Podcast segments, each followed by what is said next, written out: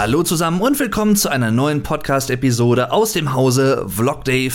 Heute geht es um meine Ausbildung bzw. meinen Ausbildungsberuf, der sich da nennt Kaufmann im E-Commerce. Und mittlerweile, seit gestern tatsächlich zum Zeitpunkt der Aufnahme, seit dem 21.01.2021, ganz schön viele 21 da drin, kann ich mich offiziell Kaufmann im E-Commerce nennen. Ja, geprüft und zertifiziert von der IHK. Und jetzt bin ich fertig mit der Ausbildung. Ich kann es noch gar nicht so ganz glauben. Nach zweieinhalb Jahren habe ich es jetzt abgeschlossen. Und in diesem Podcast geht es so ein bisschen darum, welche Erfahrungen ich im Rahmen der Ausbildung und dieses Ausbildungsberufs gesammelt habe, wie ich zu dieser Ausbildung gekommen bin, wie sich das alles entwickelt hat. Und das Ganze ist auch so ein bisschen gemein für Leute, die vielleicht einfach auch Interesse an dieser Ausbildung haben, aber noch nicht ganz genau wissen, worum es letztendlich dabei geht. Ja, alles hat seinen Anfang genommen Anfang 2018, beziehungsweise ja so im März, Februar, März rum.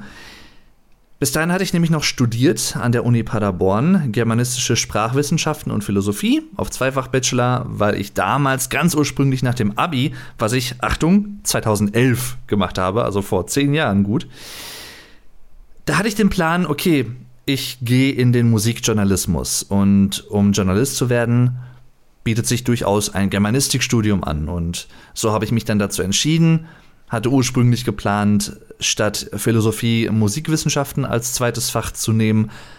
Aber ja, aus Gründen habe ich dann Philosophie genommen, weil unter anderem damals gesagt wurde, nein, man muss ein Musik-LK gehabt haben, damit man Musikwissenschaften studieren kann. Als ich letztendlich dann an der Uni war mit Philosophie statt Musikwissenschaften, habe ich von vielen meiner Kommilitonen und Freunde an der Uni gehört, ach, wir haben so viel in unseren Vorlesungen und Seminaren, die können doch nicht mal Noten lesen. Und da dachte ich mir, ja, danke dafür, aber vorher erstmal Stress machen, ne? Ganz wichtig. Jedenfalls, äh, das hatte ich lange Zeit gemacht und habe mich dann im späteren Verlauf des Studiums, ja, wie soll ich sagen, einfach ein bisschen umorientiert. Ich wollte ein bisschen was Praktischeres machen und ein bisschen was anderes und hatte mich dann das, dazu durchgerungen. Das hat auch länger gedauert, als es wahrscheinlich nötig gewesen wäre, aber letztendlich war es halt so. Ich habe mich dann im Laufe des Studiums so 2017 rum durchgerungen, okay, das eine Semester machst du noch und dann hörst du auf. Und ja, hatte dann überlegt, was machst du danach? Das war dasselbe Problem, was ich auch schon hatte, als mein Abitur anstand im Jahr 2011 und ich dann Abitur gemacht hatte. Ich war nie jemand, der genau wusste, welchen Beruf er später ergreifen würde. Also es gibt ja Leute, die in der sechsten Klasse auf dem Gymnasium zum Beispiel schon wissen, okay, boah, Chemie ist richtig cool und ich werde hinterher Chemiker, weil, ne, es ergibt ja schon irgendwo Sinn. Aber so war es bei mir nicht. Nee, ich habe ehrlich gesagt sehr, sehr, sehr viele Jahre überhaupt keine Ahnung gehabt, was ich überhaupt beruflich machen will. Ich wusste zwar meine Stärken, gerade sprachlich, ich kann mich, würde ich behaupten, relativ gut ausdrücken und generell bin ich sehr sprachlich begabt im Vergleich zu naturwissenschaftlichen Begabungen. Ich habe heutzutage nach der Schulzeit auch großes Interesse an Biologie, Physik und Chemie entwickelt, mehr als ich es damals noch hatte, als ich noch zur Schule ging, weil es einfach ein anderer Kontext war. Aber sprachlich bin ich halt einfach mehr begabt und das habt ihr unter anderem daran gemerkt, dass ich gerade gesagt habe, ich bin mehr begabt und nicht begabter. Hörm? Nein. Aber das liegt mir einfach mehr. Da komme ich wesentlich besser mit zurecht und da fühle ich mich zu Hause. Wenn ich mit der deutschen Sprache arbeiten kann oder auch im Englischen mittlerweile. Ähm, gerade durch den YouTube-Kanal konnte ich mein Englisch enorm verbessern. Mein gesprochenes Englisch mein Hörverständnis, wenn Leute mit mir auf Englisch sprechen, sei es amerikanisches Englisch, australisches Englisch oder was auch immer, britisches Englisch natürlich, das, was man gemeinhin, gemeinhin in deutschen Schulen lernt. Jedenfalls zurück zur Ausbildung. Mein ursprünglicher Plan nach dem Studium oder nach dem Entschluss, mein Studium abzubrechen, war, okay, du suchst dir einen Ausbildungsplatz als Mediengestalter. Ganz kurz vielleicht noch zur Einordnung. Wie gesagt, ich habe 2011 mein Abitur gemacht und damals war YouTube zwar auch schon auf jeden Fall ja eine relevante Seite, aber längst nicht so relevant, wie es heutzutage der Fall ist. es gab auch schon größere YouTuber, aber ich habe tatsächlich YouTube erst so richtig für mich entdeckt und kennengelernt nach meinem Abitur. Das war so Juli, August, September 2011.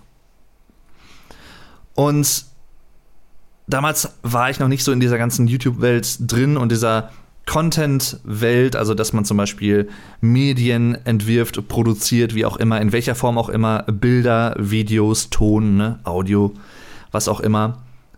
Damals war ich überhaupt noch nicht in dieser Welt drin. Ich habe Videos konsumiert und das war's. Und deswegen kam bei mir damals auch noch nicht so ganz dieser Wunsch auf, okay, irgendwas, irgendwas mit Medien, wie man ja so ganz gerne gesagt im Deutschen.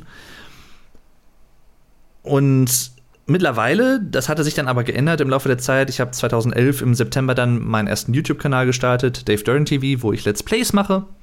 2013 dann meinen Musik-Review-Kanal, wo ich also neue Alben rezensiere und über Konzerte berichte, wo ich war und solche Sachen, alles musikalisch bezogen. Und 2015, also immer in zwei Jahresschritten, fällt mir gerade mal so auf, 2015 dann den Kanal gestartet, der zu meinem Hauptkanal werden sollte, Vlog Dave, wo ich anderen Leuten ein bisschen die deutsche Sprache bei und näher bringe und auch ein bisschen über die deutsche Kultur spreche, kulturelle Events. Und das macht mir einfach enorm viel Spaß.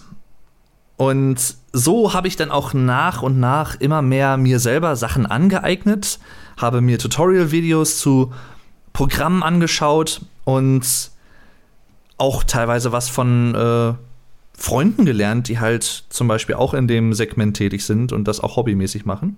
Mittlerweile darf ich es ja zum Glück nebenberuflich machen und äh, da bin ich auch sehr, sehr glücklich drüber. Jedenfalls, ich habe mir sehr, sehr viel autodidaktisch beigebracht, also für mich selbst und von mir selbst und durch mich selbst und sowieso. ähm, und so kam ich auf die Idee, okay, du bewirbst dich als Auszubildender für Mediengestaltung, als Mediengestalter. Im Bereich der Mediengestaltung gibt es ja verschiedene Fachbereiche, zum Beispiel digital und print oder zum Beispiel auch Bild und Ton. Bild und Ton dann halt eher Ne? Also man filmt zum Beispiel Sachen, man ist in einer Filmcrew beschäftigt, man kümmert sich um filmische Aufnahmen, digital und Print dann eher auch was Richtung Photoshop und grafische Gestaltung und so weiter und so fort. Ich hatte mich damals, glaube ich, hauptsächlich auf äh, digital und Print beworben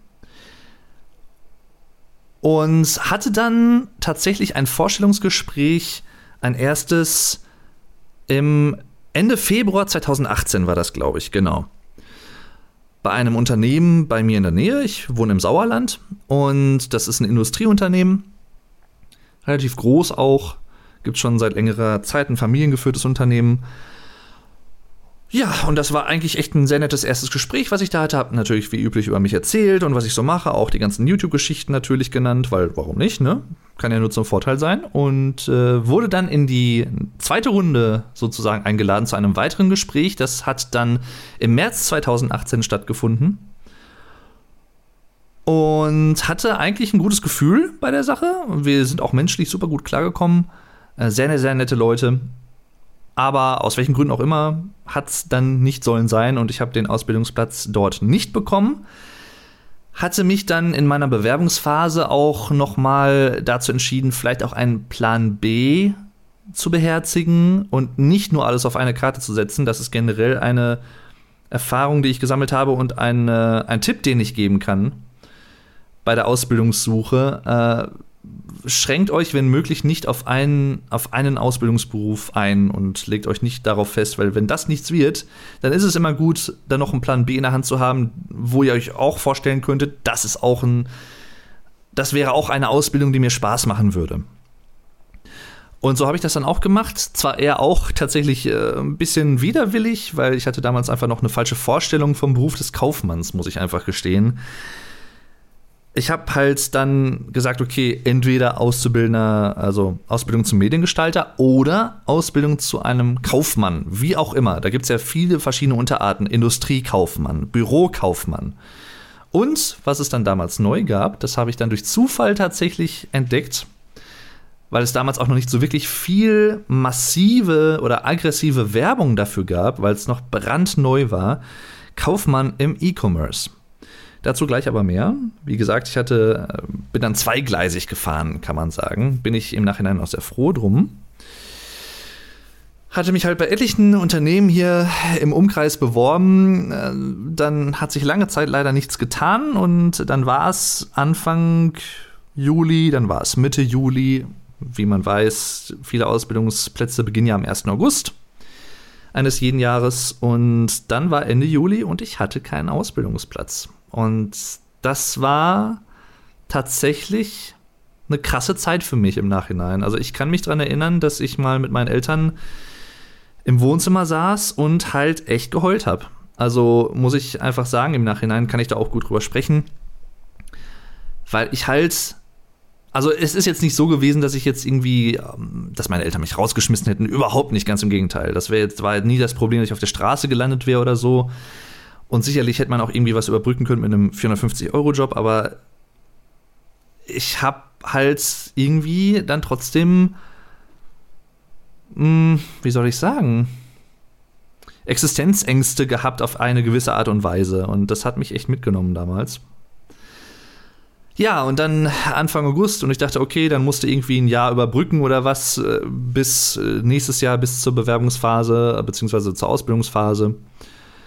Das übrigens auch ein Tipp, bewerbt euch rechtzeitig auf Ausbildungsplätze. Nicht erst irgendwie im Februar, März oder so, sondern ruhig auch schon im Jahr davor sobald die neue Ausbildung gestartet ist. Man kann das eigentlich nicht früh genug machen, denn viele Unternehmen suchen auch schon für das nächste Jahr, wenn das alte Jahr, das alte Ausbildungsjahr noch läuft oder gerade angefangen hat. Also ruhig früh genug bewerben, schadet nicht.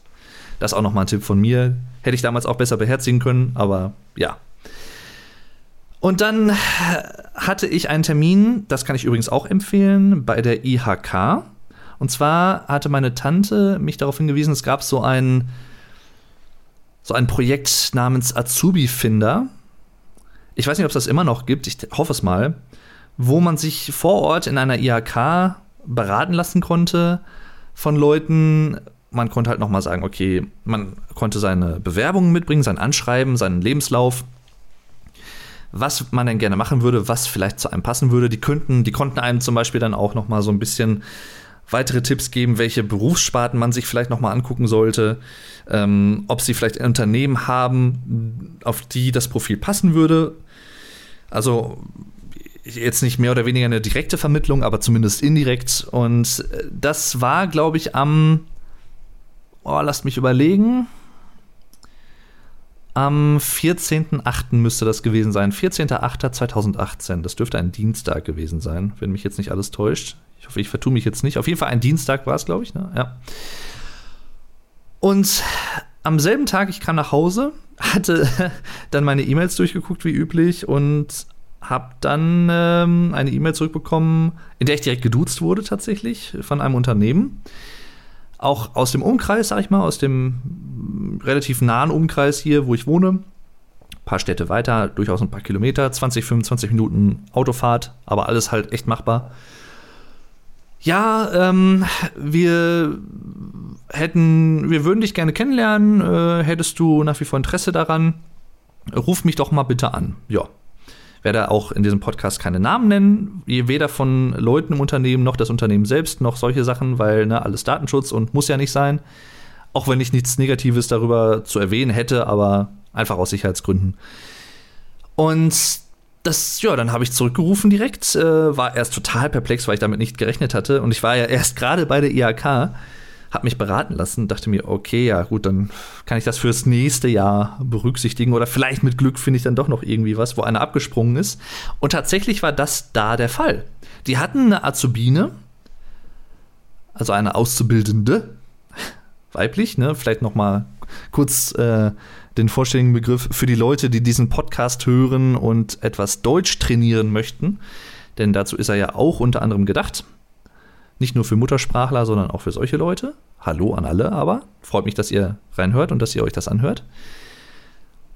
Und dann hatte ich halt erfahren im Nachhinein, als ich die Ausbildung hatte, vor allem dann auch natürlich, ähm, dass die Dame zwei Tage da war und es irgendwie überhaupt nicht gepasst hat. Kann auch immer mal vorkommen, von beiden Seiten aus. Man hat sich vielleicht die Ausbildung anders vorgestellt oder die Aufgaben, die man dann bekommt und so. Und ja, das war dann aber nicht mehr zum Mediengestalter, sondern zum Kaufmann im E-Commerce. Ich habe eben schon mal angedeutet, dass ich sehr lange Zeit, auch als ich noch gar nicht vorhatte, das überhaupt als Plan B überhaupt zu berücksichtigen für einen Ausbildungsberuf, ich habe lange Zeit mich davor gesträubt, irgendwas in Richtung des Kaufmännischen zu machen, also ein Kaufmann zu werden. Ganz simpel, einfach aus dem Grund, dass ich in, Mathematik nie gut war.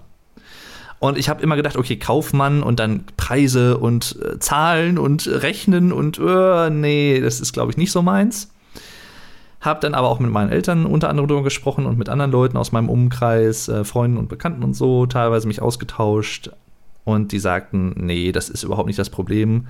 Äh, du rechnest dir da keinen ab und vieles wird halt auch digital am PC gerechnet und so oder mit Taschenrechner brauchst du dir keine Sorgen machen. Und sie sollten Recht behalten. Übrigens, kann ich auch schon mal sagen. Also ich bereue es absolut nicht, dass ich das gemacht habe. Und ja, dann habe ich mich darauf eingelassen und bin dann da zum Vorstellungsgespräch gegangen. Ich glaube, das war sogar einen Tag später. Am 15.08. müsste das gewesen sein, ein Mittwoch. Ich war dort relativ hm, wie soll ich sagen, kreativ gestaltete Büros im Sinne von, es war, war ein bisschen Tohuwabohu, hier und da lagen Sachen rum. War jetzt aber nicht irgendwie äh, negativ sonderlich, sondern es passte halt irgendwie so zu, auch zum Sortiment des Unternehmens. Und weil wir viele, viele verschiedene Produkte verkauft haben oder verkaufen, sehr, sehr großes Sortiment mit über 30.000 Artikeln tatsächlich, also sehr, sehr viele Sortimentsbereiche auch. Von äh, Kleidungsstücken bis hin zu anderen Accessoires. Und dann war ich im Büro äh, mit dem Personaler, beziehungsweise gleichzeitig dann auch mit meinem äh, künftigen Ausbilder. Zu dem Zeitpunkt wusste ich es natürlich noch nicht, weil ich habe mich dann erstmal vorgestellt. Ähm, er sagte dann auch tatsächlich, dass übrigens auch noch mal eine Sache, die mir persönlich sehr Mut gemacht hat und die ich anderen Leuten, anderen, ich sag mal Studienabbrechern, das klingt immer so negativ behaftet, aber ganz ehrlich, aus meiner Erfahrung ist es das nicht unbedingt. Und genau das führt jetzt auch wieder an diesen Tag zurück. Er sagte nämlich, also mein ehemaliger Ausbilder, muss ich mittlerweile sagen, weil ich bin jetzt ausgebildet und Personaler, gleichzeitig in einer Person. Ich habe dich unter anderem auch ausgewählt, weil du mit deinem Profil, dadurch, dass du sprachlich begabt bist, Germanistik und sowas alles, ne, und Studium, sehr, sehr gut bei uns ins Profil passen würdest, wenn es darum geht, zum Beispiel Artikelbeschreibungen zu verfassen oder, was ich dann zu dem Zeitpunkt überhaupt noch nie gehört hatte, SEO-Texte, Landingpage-Texte. Habe ich mir natürlich damals noch überhaupt keinen Reim drauf machen können, was das ist. Er hat es mir dann grob äh, beschrieben. Also im Prinzip, um es ganz, ganz, ganz einfach auszudrücken, Texte, die auf einer Website veröffentlicht werden, die man vorher schreibt, nach einem gewissen Muster mit gewissen Schlüsselbegriffen darin, die in einer bestimmten Häufigkeit vorkommen, sodass Google als Suchmaschine, als Beispiel können auch andere Suchmaschinen sein, diesen Text analysieren kann und je nachdem, wie gut der Text geschrieben ist und wie gut Google das analysiert hat, kann diese Website mit diesem Text sehr weit oben in den Suchergebnissen auftauchen. Das ist im Prinzip der ganze Sinn von SEO-Maßnahmen, dass man auf Suchmaschinen gut gefunden wird. Ich habe das jetzt sehr, sehr einfach ausgedrückt. Äh, man kann da sehr, sehr viel auch noch mit Fachbegriffen natürlich arbeiten. Also auf der ersten SERP zum Beispiel Search Engine, Search Engine Result Page heißt es. Äh, also Suchmaschinenergebnisseite im Prinzip.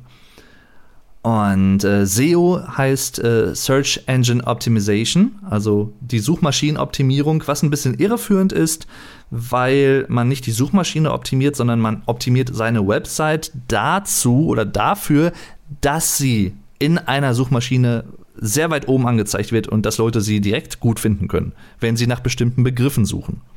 Deswegen auch diese Schlüsselbegriffe im Text. So, jedenfalls, äh, ja, ich fand das ganz cool, was er mir erzählt hatte, hatte mir dann aber, das mache ich auch immer, ungeachtet davon, ob ich etwas gut oder nicht so gut finde, einen Tag Bedenkzeit eingeräumt oder halt äh, erbeten und ja, bin dann nach Hause gefahren. Hatte mit meinen Eltern natürlich das alles besprochen und so und ja, und so war echt cool und schon in interessant irgendwie. Zwar nicht überhaupt nicht so das, was ich mir ursprünglich geplant hatte im Bereich der Mediengestaltung, und hatte mich dann dazu entschieden, ja komm, äh, eigentlich gibt es keinen wirklichen Grund, obwohl du, ich war immer noch skeptisch wegen ne, Kaufmann und Rechnen und bla blub. Aber das machst du jetzt. Du probierst es aus und wenn es nichts ist, kannst du immer noch sagen, nee, ist nichts und ich suche was anderes. So. Dann hatte ich zugesagt und hatte am Freitag, ich, also wie gesagt, ich hoffe, ich baller die Tage jetzt nicht durcheinander und die Daten, aber der 17.08.2018 war mein erster Arbeitstag. Das war der Freitag, der letzte Tag der Woche. Also das ging dienstags, Termin bei der IHK, nachmittags oder spät abends dann, ähm, frühabends dann eigentlich, äh, ersten Kontakt zu dem Unternehmen, wo ich hinterher dann die Ausbildung gemacht habe, als Anfrage, ob ich immer noch Interesse hätte. An dem Mittwoch, einen Tag später, das Vorstellungsgespräch. Donnerstag, einen Tag Bedenkzeit und hin den Vertrag unterschreiben. Und Freitag, den 17., dann den ersten Arbeitstag. Also innerhalb von vier Tagen alles komplett geändert im Prinzip. Also viele Änderungen für mich persönlich im Leben dann. Und meine ersten Tätigkeiten im Unternehmen, und das ist jetzt etwas, da muss ich gleich vorab sagen, jedes Unternehmen, und das gilt nicht nur für E-Commerce oder für diese Ausbildung, für diesen Ausbildungsberuf, jedes Unternehmen hat natürlich eine andere Struktur und andere Besonderheiten, die in diesem Unternehmen wichtig sind. Unternehmen, die Leute im E-Commerce-Bereich ausbilden, sind typischerweise Unternehmen, die einen eigenen Webshop betreiben und sehr viel, also Online-Handel auf jeden Fall betreiben. Das ist eigentlich, Online-Handel ist der, der Grundpfeiler für E-Commerce. Das, anders gibt es das eigentlich nicht. Sonst könnte man auch einfach sagen, ich mache einen Bürokaufmann und dann ist es egal, ob man online verkauft oder nicht. Aber E-Commerce ist wesentlich auf Online-Verkauf zugeschnitten und Online-Marketing vor allem auch. Nicht nur die reine kaufmännische Komponente. Ganz, ganz wichtig dabei. Am Anfang habe ich und da könnten jetzt einige Leute sagen, ah, das ist ja langweilig und äh, und hm, und blöd und stupide Arbeit. Ganz am Anfang habe ich angefangen, Artikelbeschreibungen zu verfassen. Nach einem bestimmten Muster natürlich. Wir hatten so eine tabellarische Form, wo wir in jeder Zeile dann einzelne Infos hatten, sowas wie Gewicht, Größe, Farbe, Design, was auch immer es für ein Artikel war einen Rucksack zum Beispiel mit einem maritimen Motiv oder wie auch immer. Und dann konnte ich zum Beispiel sagen, äh, Artikelart Rucksack, äh, Design Schiff, Boot, wie auch immer, Farbe Rucksack, Farbe Design. Und so kamen einzelne Spalten zustande und ich habe halt auch die Sachen gemessen, also messen, wiegen, solche Sachen, die man typischerweise natürlich auch im Rahmen einer Inventur teilweise benutzt, messen, wiegen, zählen und so weiter. Und das hat mir Spaß gemacht. Und wie gesagt, es gibt sicherlich Leute, die sagen würden, so rein gefühlsmäßig, oh, das ist ja langweilig und hm, nicht das, was ich mir vorgestellt hatte. Vielleicht war das auch ein Grund für meine Vorgängerin, die nur zwei Tage da war, dass sie gesagt hat, nee, das ist nicht so meins. Kann gut sein. Aber ganz ehrlich, das ist mit die sinnvollste Aufgabe meiner Meinung nach, die man als neuer Azubi in so einem Unternehmen machen kann. In einem Handelsunternehmen. Es war ein Großhandel, oder ist es halt immer noch natürlich, aber äh, also Großhandel, ne?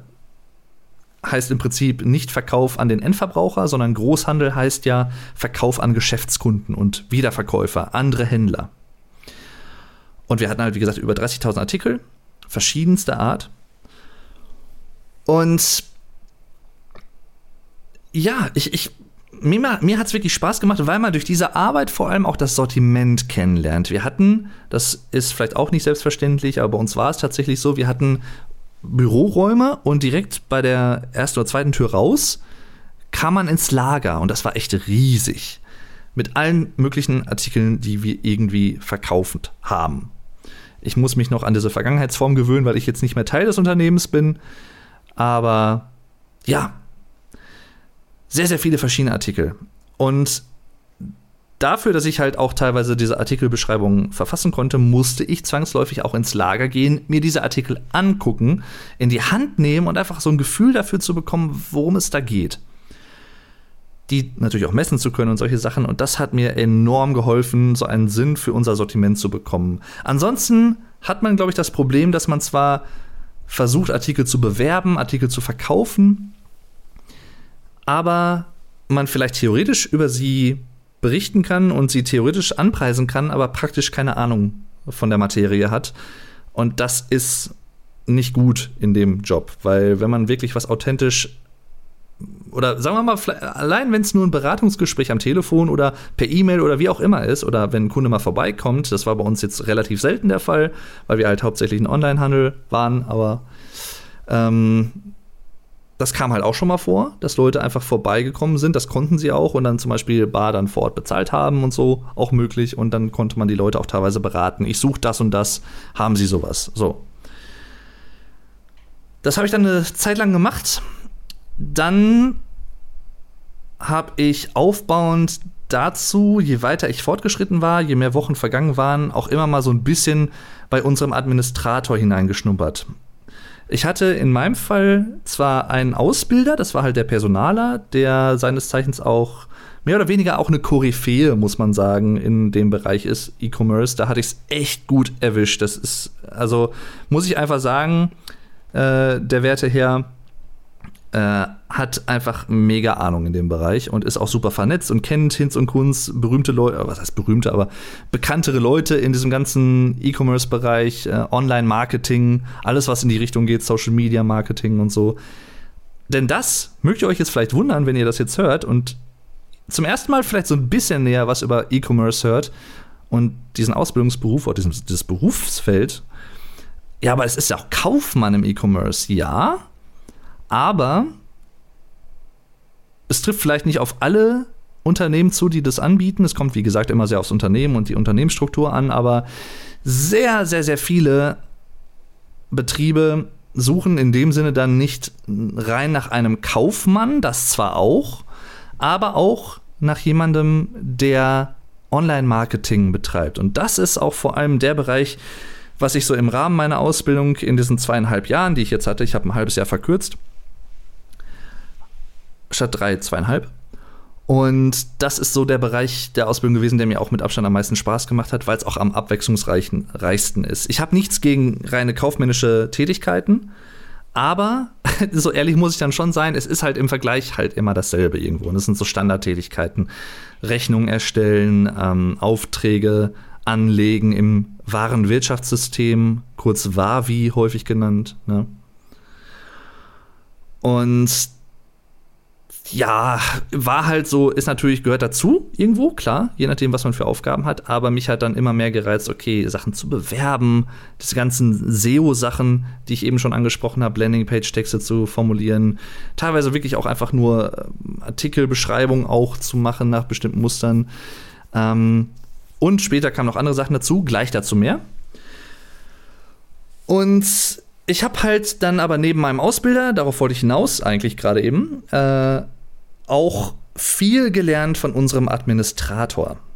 Der war zwar offiziell nicht mein Ausbilder, aber der hat mir sehr viel auch beigebracht im Rahmen der Artikelpflege und des Warenwirtschaftssystems. Also Warenwirtschaftssystem ist im Prinzip ein Programm, was man benutzt, in dem man alles so mehr oder weniger managt. Wenn man wirklich alles managt, verschiedenste Bereiche, auch des Versands zum Beispiel, verschiedene Prozesse, dann nennt man das auch ERP, Enterprise Resource Management. Ähm, beziehungsweise Enterprise Resource Program? Ne, weiß ich gar nicht. Jedenfalls äh, ERP. Äh, der letzte Begriff ist mir gerade entfallen tatsächlich. Enter Enterprise Resource Planning könnte es auch sein, ja. Bin mir, also die ersten beiden sind auf jeden Fall, das hat nichts mit, der Raum, mit dem Raumschiff Enterprise zu tun, aber so konnte ich es mir tatsächlich immer gut merken und Eselsbrücke bauen. Hat ja gut geklappt, wie man gerade gemerkt hat. äh, jedenfalls, also eine richtig allumfassende, eine Softwarelösung mit allen verschiedenen Modulen, die man anwählen kann für verschiedenste Bereiche der Logistik in einem Unternehmen, Lagerpflege, äh, Verkauf, Artikelbearbeitung, äh, wie auch immer. ERP, ansonsten einfach WAVI, Warenwirtschaftsprogramm. Und da hatten wir Plenty Markets benutzt. Das ist ein relativ gängiges Warenwirtschaftssystem. Ein Nachteil davon kann man vielleicht sagen, es war eigentlich mehrheitlich auf äh, B2C Unternehmen äh, ausgelegt. B2C, Business to Customer. Also diese Abkürzung beschreibt im Prinzip den, die Beziehung zwischen Unternehmen und Kunden. B2C heißt nichts anderes als Einzelhandel. Es gibt ein Business, das verkauft Waren to, zu dem Customer, dem Kunden. Wir waren aber, weil als Großhandel ein B2B-Unternehmen. Das wird übrigens auch B2C geschrieben, nicht B2, also TO, sondern B2C und B2B. B2B im Englischen, wird, es wird Englisch ausgesprochen. B2B heißt, ihr habt es vielleicht schon erraten, Business to Business. Das ist ein Großhandel und kein Einzelhandel. Das heißt, ein Großhandel verkauft nicht an den Endkunden, also an dich zum Beispiel, wenn du einfach irgendwo in irgendeinem Laden irgendwas einkaufst, sondern an Geschäftskunden, an Händler, an andere Händler, an Wiederverkäufer, wie auch immer. Nicht an den Endkunden. Ganz wichtige Unterscheidung. Das, diese Unterscheidung ist unter anderem auch wichtig, auch in rechtlicher Hinsicht, weil äh, es gibt zum Beispiel im B2B-Bereich auch kein Widerrufsrecht, was man ja kennt als Endkunde, wenn man irgendwo einkauft und irgendwas bestellt als B2B-Kunde hast du kein gesetzlich vorgeschriebenes Widerrufsrecht. Das kann dir zwar eingeräumt werden im Rahmen der AGB, allgemeine Geschäftsbedingungen, aber muss es nicht. So, und dann gibt es auch noch andere rechtliche Sachen, die man beachten muss. Natürlich, DSGVO kam auf. Zum Beginn meiner Ausbildung auch tatsächlich. Vorher gab es das nicht wirklich. Personenbezogene Daten, Datenschutz auch ein großer Faktor.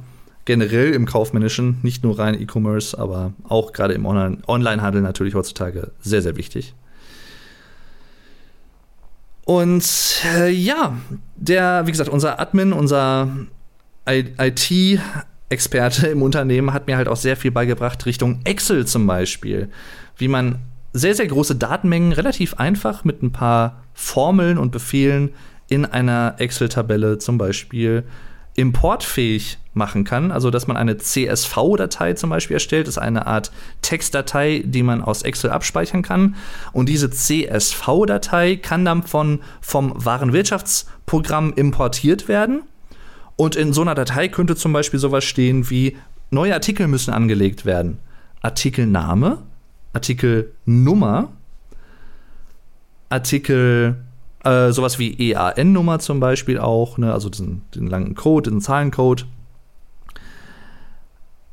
Und weitere Daten zum Artikel, alles, was ich schon mal angesprochen hatte, ne? Gewicht, Farbe, Design, Größe, blablub und so weiter und so fort. Verschiedenste Sachen für verschiedene Artikel. Und äh, das ist zum Beispiel auch sowas gewesen, das hätte nicht unbedingt wahrscheinlich Teil meiner Ausbildung sein müssen, aber äh, gerade auch diese ganzen Excel-Formeln und sowas, auch wenn ich sie nicht, nicht hauptsächlich tatsächlich in meinem Arbeitsalltag angewendet habe. Das ist trotzdem gut zu wissen. Und ich bin jemand, der auch immer gerne neues Wissen wie so ein Schwamm aufsaugt. Selbst wenn ich es erstmal hinterher nicht brauchen werde oder so, aber es kann nie schaden, das zu wissen oder zumindest schon mal gesehen zu haben. Sagen wir es mal so, die Erfahrung einfach gemacht zu haben, dabei gewesen zu sein. Und die beiden, mein Ausbilder und unser Admin, haben mir im Prinzip hauptsächlich alles beigebracht was ich im Rahmen der Ausbildung gemacht habe.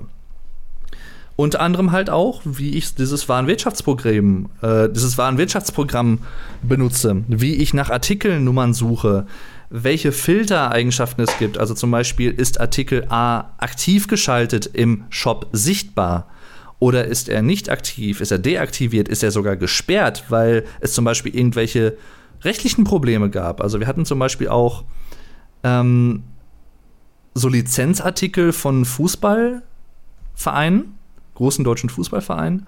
Und bei manchen gab es dann hinterher das Problem, dass sich die Rechtla Rechtslage geändert hat, äh, die, die Lizenzlage sozusagen. Wir durften die dann nicht mehr verkaufen und mussten die dann ganz einfach, obwohl wir noch welche auf dem Lager hatten, dann im System, so haben wir es immer kurz genannt, also ne, das war ein Wirtschaftsprogramm, was wir benutzt haben, das war ein Wirtschaftssystem, Darin mussten wir diese Artikel dann zum Beispiel sperren, damit Kunden die nicht mehr auf unserem Webshop, in unserem Webshop finden konnten.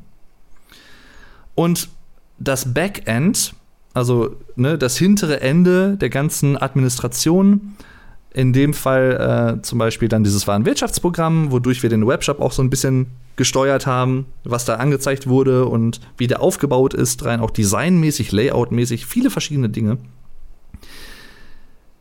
Über dieses Backend, dieses Warenwirtschaftssystem, konnten wir zum Beispiel auch so ein bisschen weitere Meta-Informationen einstreuen. Das habe ich dann zum Beispiel auch gemacht. Also wir hatten ja verschiedene Kategorien und also Oberkategorien für verschiedene Sortimentsbereiche, sowas wie Sonnenbrillen zum Beispiel oder sowas wie LED und Leuchtartikel, ganz anderes Sortiment.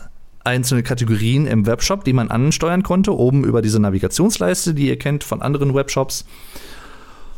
Und die meisten Kategorien, die meisten Oberkategorien hatten ihrerseits dann auch wieder verschiedene Unterkategorien. Also Beispiel Sonnenbrille zum Beispiel. Sonnenbrillen ist die Oberkategorie und als Unterkategorien gab es dann zum Beispiel sowas wie Pilotenbrillen oder Kindersonnenbrillen. Oder zum Beispiel auch polarisierte Sonnenbrillen, ne, gerade für Skifahrer und sowas natürlich interessant. Und so weiter und so fort. Also verschiedenste Sonnenbrillenarten im Prinzip, ja. Das ist dann die Sortimentstiefe. Verschiedene Sortimentsbereiche, da spricht man dann von der Sortimentsbreite. Und verschiedene Warenarten, verschiedene Warengruppen.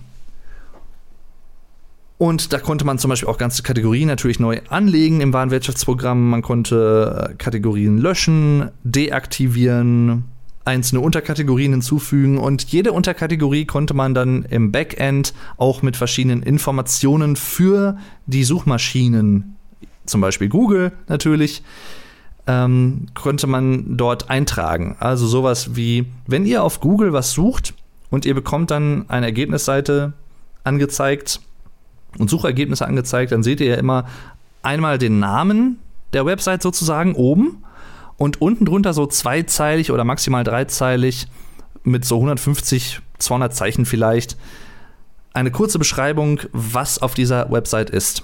Oder die ersten Sätze einer Website. Das sind die sogenannten Snippets.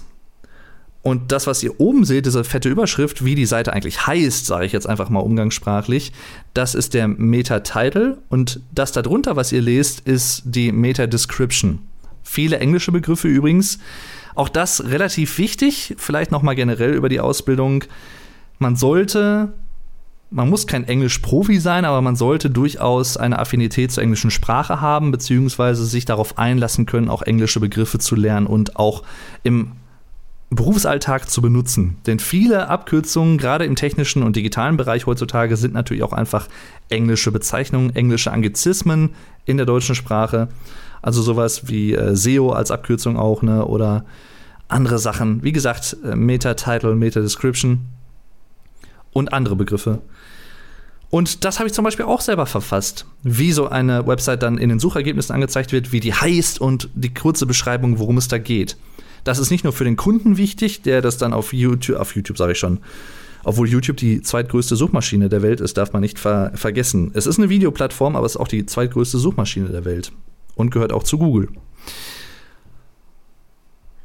So, also im Prinzip, ich lege das fest, wie die Leute, die potenziellen Kunden oder die Leute, die danach gesucht haben, nach Artikel XY oder so oder nach Produkt XY, nach, nach einem Online-Shop zu einem gewissen Thema, zu gewissen Artikeln, was denen angezeigt wird. Das war zum Beispiel auch ein großer Aufgabenbereich. Das nach und nach einfach so ein bisschen anzupassen und zu optimieren, auch mit Keywords natürlich. Ähm, da haben wir uns dann zum Beispiel so eine feste Art ausgedacht, welche Formulierungen wir dafür nehmen, halt immer wieder andere, damit es nicht immer dieselbe Formulierung ist. Zum Beispiel bei uns können Sie bla bla bla schnell und einfach bestellen. So, das wäre zum Beispiel so eine von den Phrasen gewesen. Ne? Ähm, um es mal ganz einfach auszudrücken. Und ansonsten halt auch immer so dieser Fokus auf im Großhandel. Großhandel. Also, dass man das Wort zum Beispiel häufig benutzt, weil das halt auch ein wichtiger Suchbegriff natürlich ist. Ein wichtiges, Achtung, wieder Anglizismus, englischer Begriff, Keyword, Schlüsselwort.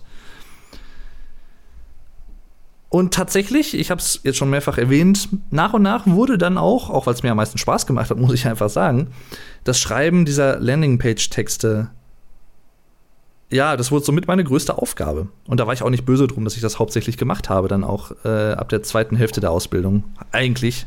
Auch an viele andere Sachen gemacht. Hinterher, im letzten halben Jahr der Ausbildung, wurde ich tatsächlich auch zum stellvertretenden Administrator der Firma. Also, wenn unser Admin zum Beispiel mal krank war oder so, dann habe ich Preise eingepflegt, also neue Preise äh, in das System eingegeben oder importiert, wenn es viele waren Bestände, Artikelbestände, solche Sachen, ne? Info Artikelinformationen, Artikel sperren, Artikel aktivieren. Auch das kann man übrigens alles, wenn es sehr viele Artikel sind, teilweise zum Beispiel 200 Artikel auf einmal, kann man alles sehr gut über CSV-Dateien machen und das dann einfach importieren, damit man nur einmal diese Excel-Datei fertig machen muss. Manchmal hat man auch Grundgerüste von alten Dateien, die man einfach wieder ändern kann und ein bisschen ab, abändern muss mit den jeweiligen Artikeln, Daten. Ne?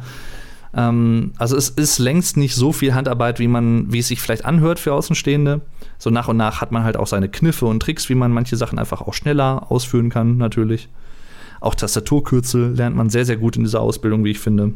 Ne? Wenn man sie nicht vorher schon weiß, sowas wie Steuerung und C für Kopieren, Steuerung V für Einfügen, ne? kennen die meisten von euch wahrscheinlich eh schon, aber solche Sachen. Übrigens auch sehr von Vorteil, wenn nicht unbedingt notwendig, aber sehr von Vorteil, zehn Finger schreiben. Kann ich jedem empfehlen, falls ihr es noch nicht könnt, übt es oder lernt es. Es ist auch nicht so schwierig. Also, wenn man es wirklich einmal verinnerlicht hat, also blindes Schreiben, der, dass man nur noch auf den Bildschirm gucken muss, nicht mehr auf die Tastatur, wo ist welche Taste, wo drücke ich die.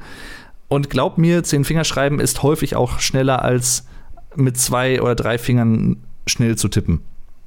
Und im Zweifel halt dann auch noch mal ein bisschen besser äh, für einige Situationen. Gerade auch, wenn man mit Steuerungs-, äh, mit Artikel oder mit, äh, ich sag mal, mit, mit ähm, Tastaturkürzeln arbeitet, mit Shortcuts. Vielleicht habt ihr euch eben schon gefragt, was ist denn ein Landing-Page-Text? Was ist denn eine Landing-Page überhaupt? Auch ein Begriff, den ich vorher nie gehört hatte. Eine Landing-Page ist im Prinzip die Website eines Online-Shops oder eines, äh, ja, einer, einer Online-Präsenz, einer, einer Website. Die Homepage ist ja nur die Startseite. Website ist ja, kann ja, können verschiedene Unterseiten sein, alle Seiten. Äh, das ist die Seite, auf die der Kunde als erstes gelangen soll. Unter verschiedenen Vorgaben. Also zum Beispiel, um beim Beispiel der maritimen Artikel zu bleiben, also maritime Artikel ne, heißt sowas wie ähm, nautische Symbole und solche Sachen, also maritim, Meer, ne, sowas wie Strand, Sand, Seestern, Schiff, Boot, Seil, Meer, wie, wie auch immer, ne, solche Sachen. Und wenn der Kunde zum Beispiel sucht nach maritime Artikel Großhandel, einfach nur diese drei Begriffe bei Google eingibt, dann soll er möglichst eine Seite von uns in den Suchergebnissen sehr weit oben, wenn nicht sogar an der ersten Stelle angezeigt bekommen. Und auf diese, über diese Seite, zum Beispiel bei uns waren das hauptsächlich die Kategorieseiten, also maritime Artikel. Darunter kamen dann einzelne Unterkategorien, die man anklicken konnte. Für Rucksäcke mit maritimen Artikeln, für Kissen mit maritimen äh, Motiven, meine ich. Und solche Sachen. Und so, das ist dann die Landingpage, die man kann sich eigentlich so merken, die Seite oder Unterseite eines Online-Shops, auf der der Kunde landen soll, das erste Mal den ersten Kontakt zum Online-Shop haben soll und zu den Artikeln zum Angebot eines Shops. Deswegen Landing-Page. Und die bietet sich halt enorm gut an für Landing-Page-Texte, also diese SEO-Texte, diese suchmaschinenoptimierten Texte, die halt nach gewissen ähm, Anforderungen geschrieben werden sodass äh, ja, die gut gelistet werden. Ich muss mal eben hier meinen mein Pulli ein bisschen ausziehen. Mir wird gerade ein bisschen warm tatsächlich, weil ich hier von zwei Strahlern noch angestrahlt werde, sonst wird es nämlich dunkel. Ich nehme das hier nämlich abends auf. Ähm, ja. Und das äh, habe ich halt dann hinterher hauptsächlich gemacht und äh, da habe ich auch sehr viele Kniffe gelernt, ähm, es gibt dann zum Beispiel auch eine Seite, die ich benutzt habe. Ich habe den Text halt meistens in Word geschrieben, formuliert, vorher halt eine Keyword-Recherche gemacht zu einem gewissen Thema. Beispiel, maritime Artikel, ich bleibe wieder dabei. Ich habe eine Keyword-Recherche gemacht. Im Rahmen dieser Recherche habe ich mir zum Beispiel angeguckt, okay, wie bewerben oder wie nennen andere Online-Händler, die ein ähnliches Sortiment haben wie wir oder diese Artikel auch verkaufen, wie nennen die diese Artikel? Wie bezeichnen die die? Wie bieten die die an? Also, ne, wie bewerben die die? Die, die, die, die, die, Diddlemaus. Und Beispielsweise habe ich auch auf Amazon natürlich geguckt, weil da sehr, sehr viele Leute verkaufen. Wir waren zwar selber nicht auf Amazon gelistet, wir haben da nicht verkauft als Großhandel, wie gesagt, hauptsächlich über unseren eigenen Webshop, aber auch auf anderen Marktplattformen für Großhändler vor allem auch äh, Zugang, ja, verkauft, zu, äh, zugange gewesen und aber nicht auf Amazon.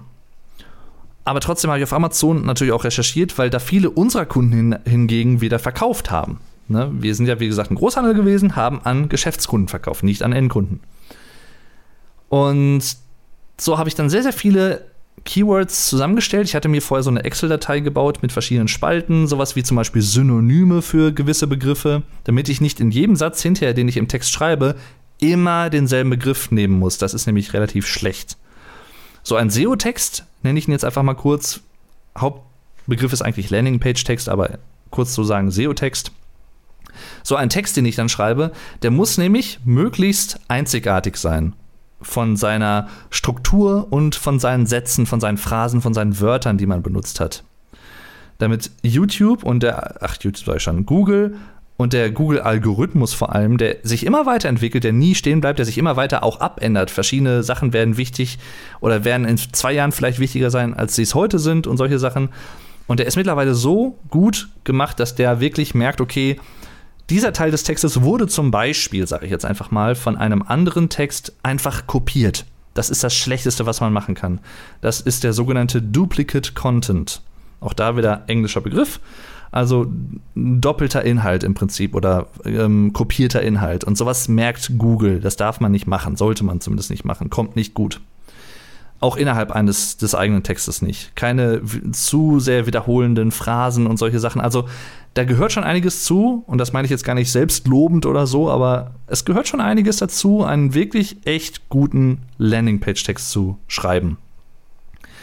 Und für mich persönlich war das halt auch so eine Art Herausforderung, weil ich das natürlich vorher auch noch nie gemacht hatte. Ich hatte vorher auch noch nie von SEO gehört und habe mich im Laufe der Ausbildung echt sehr, sehr, sehr, sehr stark darin vertieft und habe das hinterher, und das ist halt einfach Lob, was ich von meinem Ausbilder auch bekommen habe, richtig gut gemacht. Also ich, das war, war sehr, sehr stolz auf mich und ich kann mich aber noch an meinen allerersten SEO-Text erinnern, den ich einfach mal frei Schnauze geschrieben habe, hat er mich einfach mal machen lassen.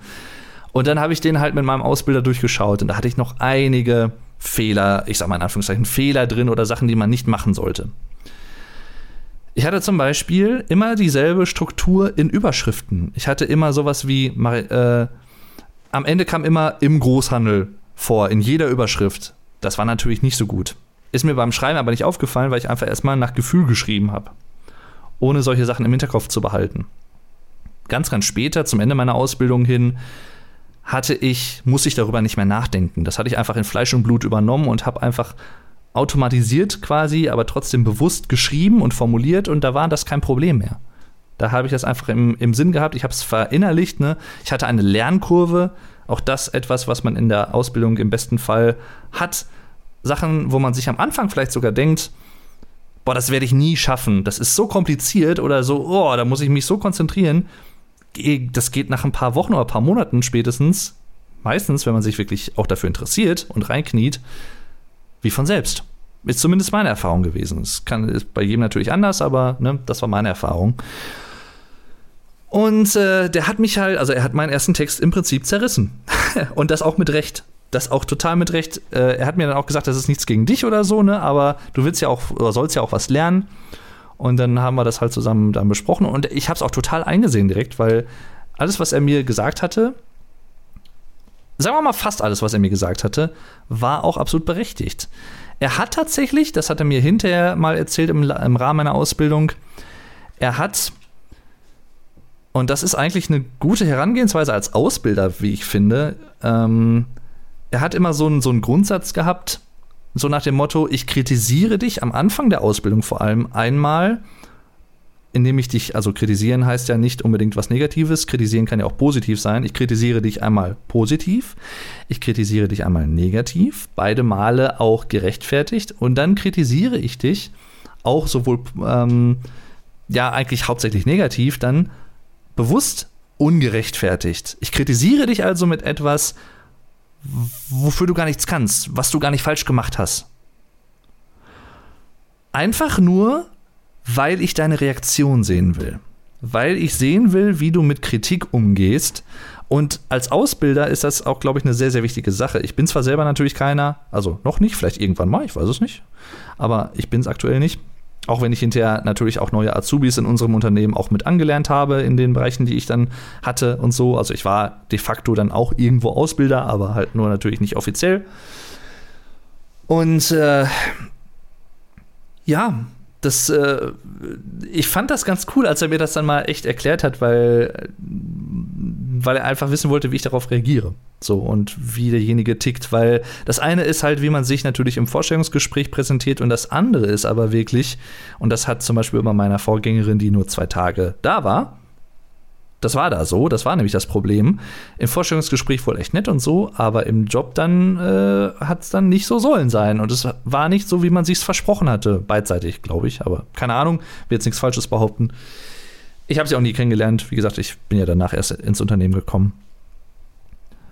Und äh, ja, dann hat er, wie gesagt, mit mir diesen Text zerrissen und von da an habe ich jeden Text halt immer besser gemacht ähm, und bin immer besser geworden und habe dann auch mehr auf die Sachen geachtet und natürlich auch bewusst beim Schreiben vielleicht auch schon darauf geachtet. Ich habe dann immer so einen Text geschrieben, das war für eine Unterkategorie meistens so 400 Wörter.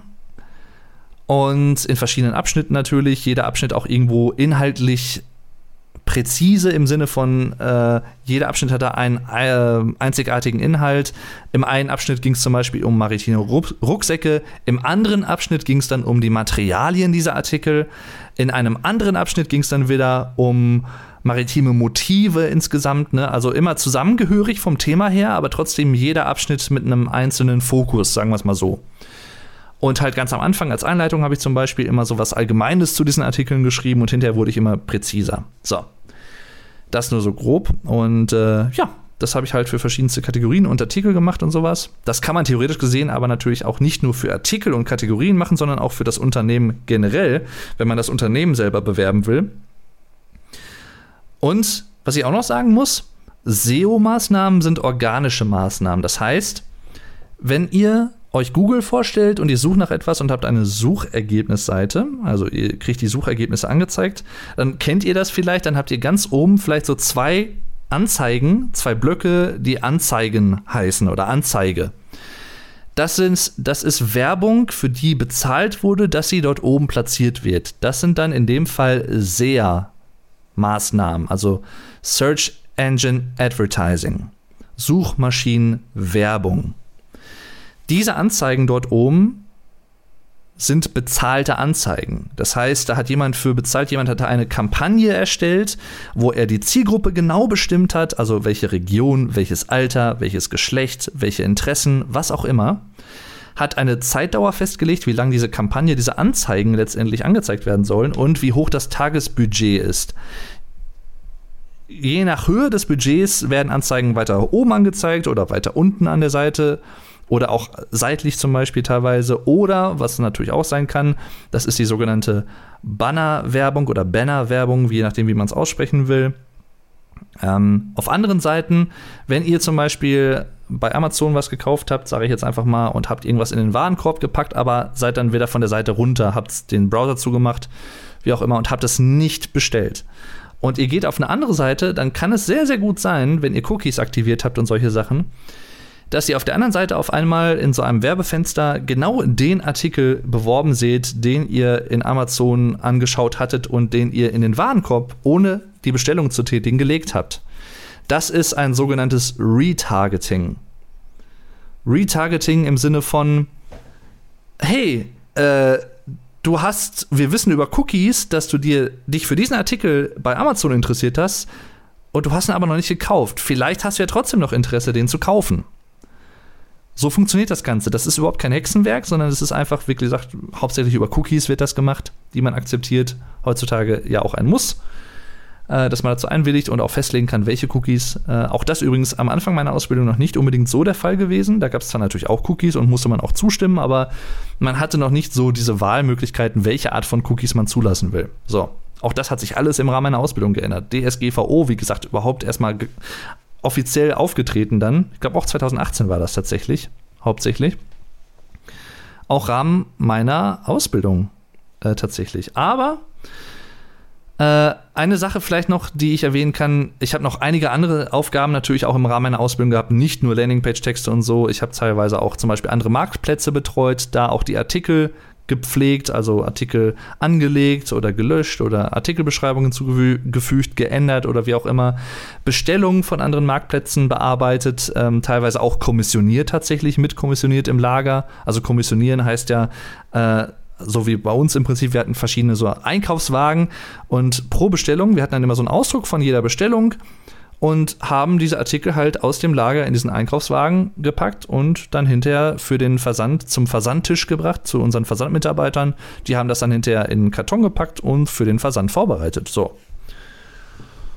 Und das habe ich halt zum Beispiel auch teilweise gemacht, auch gerade am Anfang, auch da nochmal, um das Sortiment kennenzulernen, auch eine sinnvolle Sache. Und äh, dann natürlich auch mit Kunden telefoniert. Auch das ist nicht unbedingt immer hier natürlich der Fall, aber gehört halt zu einem Kaufmann auch dazu, dass man auch teilweise mit Kunden telefoniert. Hatte ich am Anfang so ein bisschen Schiss vor, muss ich gestehen, weil ich nie jemand war, der sehr gerne telefoniert hat. Aber nach den ersten zwei, drei Telefonaten, die ich hatte, habe ich das total locker angenommen. Kann ich auch wirklich nur jeden beruhigen, der vielleicht ein bisschen Schiss vorm Telefonieren hat. Gibt ja viele in meinem Alter oder sogar Jüngere, die Schiss davor haben und lieber einfach irgendwie eine Nachricht schreiben oder eine E-Mail oder wie auch immer. Manchmal muss man aber auch einfach telefonieren und ganz ehrlich, manchmal ist es auch sinnvoller zu telefonieren, als eine E-Mail zu schreiben. Wenn jemand wirklich gerade direkt Beratung haben will und anruft, dann äh, sage ich nicht, ja, äh, legen Sie mal auf, so nach dem Motto, ich schreibe Ihnen eine E-Mail damit, sondern ich erzähle ihm dann am Telefon, was er haben will oder wonach er sucht oder ich kann ihm Tipps geben, wenn wir den Artikel zum Beispiel nicht haben. Wir hätten aber diesen Artikel, für den Sie sich vielleicht auch interessieren könnten, der dann obwohl wir den einen nicht haben, dann trotzdem was auch für sie sein könnte. Und dann kann man die Leute so ein bisschen beraten und mit denen quatschen und so. Und natürlich auch Aufträge vom Telefon annehmen und sowas alles und eintragen und bearbeiten und wie auch immer. Typische kaufmännische Tätigkeiten im Prinzip. So. Und wie gesagt, nach den ersten zwei, drei Telefonaten ging das auch locker von äh, der Hand. Also, es hat mir auch Spaß gemacht tatsächlich dann, weil ich, wenn, wenn du merkst, dass der Kunde oder der Interessent oder wer auch immer gerade anruft, dass du dem helfen konntest und der bedankt sich bei dir und sowas. Das ist halt schon echt cool. Halt, mir gefällt das, wenn man so, ich sag mal in Anführungszeichen, um es ganz allgemein zu fassen, wenn man ein Problem lösen kann. Das ist genau dasselbe, was ich auch auf YouTube mache. Ich bringe anderen Leuten dabei, wie man ge gewisse Sachen grammatikalisch im Deutschen ausdrückt oder benutzt oder deutsche Wörter und sowas. Und wenn ich dann Kommentare bekomme von Leuten, die sagen, danke, du hast mir bei meinem Schultest geholfen durch deine Videos oder so, ich habe ein Problem zumindest mitgelöst oder geholfen, es mitzulösen. Und das ist halt cool. Und das ist genau derselbe Effekt, den ich dann ge gespürt habe bei solchen Sachen. Und äh, hat mir dann auch echt viel Spaß gemacht. Ähm, ja, dann habe ich noch hinterher, so in der zweiten Hälfte meiner Ausbildung, so nach eineinhalb Jahren, haben wir uns dann auch so Sachen, so ein kleines Videostudio eingerichtet im Büro des Chefs tatsächlich in einer Ecke. Und mit Greenscreen, mit Softboxen, also echt schon professionell, mit so einem großen, hohen Standtisch, den wir normalerweise auf Messen hatten ähm, und der mit dabei war, wo wir uns dann auch auf Barhockern zum Beispiel dran setzen konnten. Und dann haben wir auch tatsächlich hinterher und ich vor allem dann halt auch mit unserem Mediengestalter Azubi, mit dem ich mich sehr, sehr gut verstanden habe, mit dem ich auch befreundet bin, super netter Typ. Ähm, da haben wir beiden dann zusammen hauptsächlich mit der Kamera, die man auch benutzt hat für ähm, die Artikelbilder. Also wir hatten auch ein kleines eigenes, eine kleine eigene Fotoecke, wo wir neue Artikel fotografiert haben. Hinterher dann in Photoshop bearbeitet, Artikelbilder gemacht, ne? Und solche Sachen. Und ähm, ja, hinterher dann auch äh, nochmal neues Equipment gekauft für Videos. Denn von, als Firma hatten wir auch einen YouTube-Kanal. Und ich habe zum Beispiel dann auch da neue Artikel vorgestellt. Oder einmal waren wir, das war für mich persönlich das Highlight der Ausbildung tatsächlich. Oder eines der Highlights, muss ich sagen. Das war im Dezember 2019, kurz vor Weihnachten.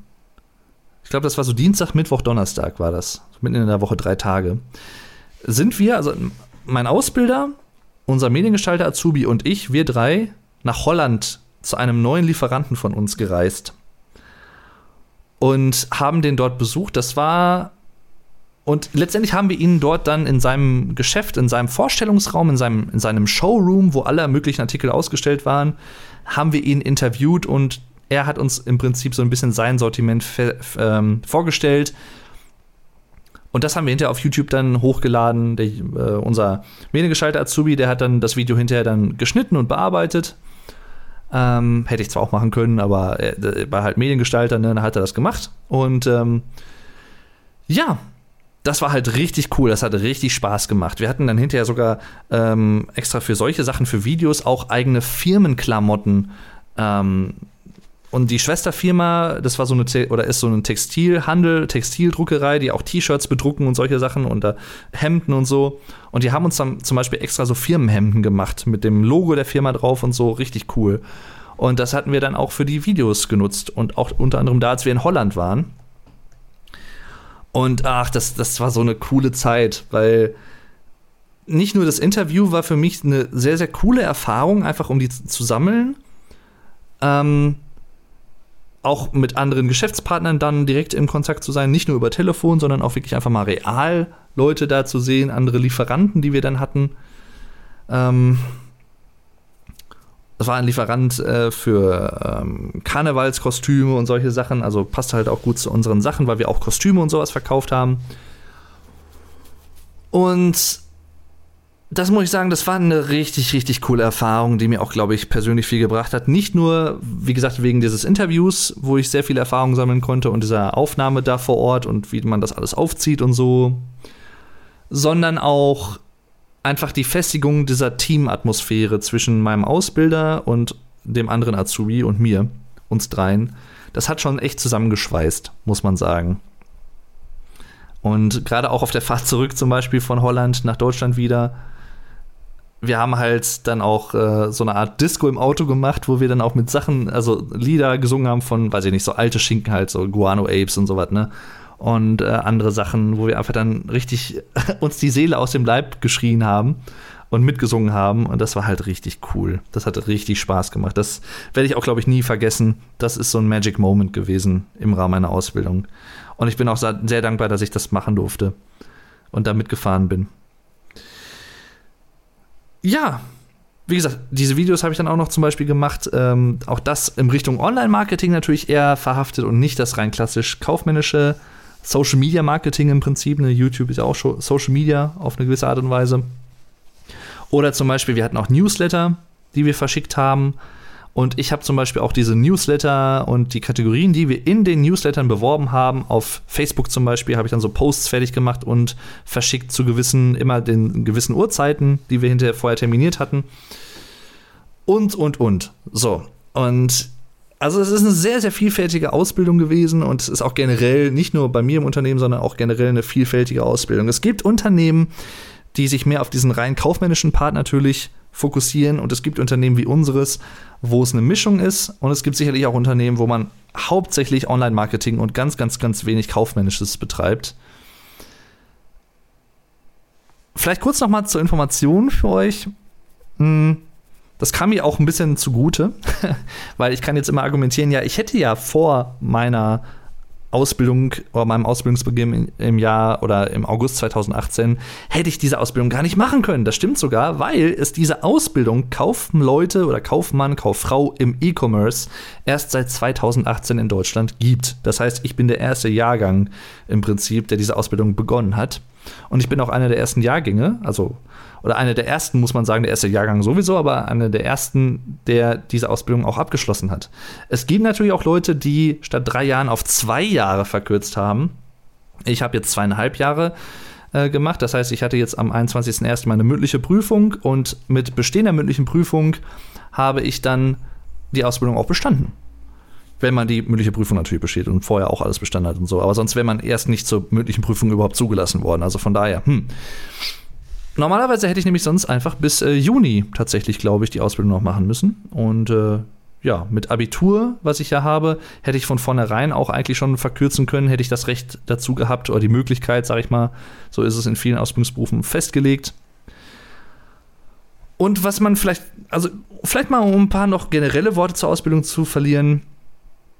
Ähm, damit ihr euch ein Bild machen könnt, also es ist halt eine duale Ausbildung, das heißt, also eigentlich standardmäßig in solchen Sachen ähm, keine schulische Ausbildung, wo ihr nur in der Schule seid und nicht in einem Unternehmen, sondern eine duale Ausbildung, also ihr seid ein paar Tage in der Woche im Unternehmen, sag mal zum Beispiel drei Tage im Unternehmen und zwei Tage habt ihr Berufsschule. So, meine Berufsschule war in Dortmund, die war auch richtig gut, muss ich sagen, super Lehrer gehabt, kann ich auch vielleicht einfach mal sagen, das Karl Schiller Berufskolleg, das ist auch, glaube ich, der einzige Name, den ich hier droppen werde.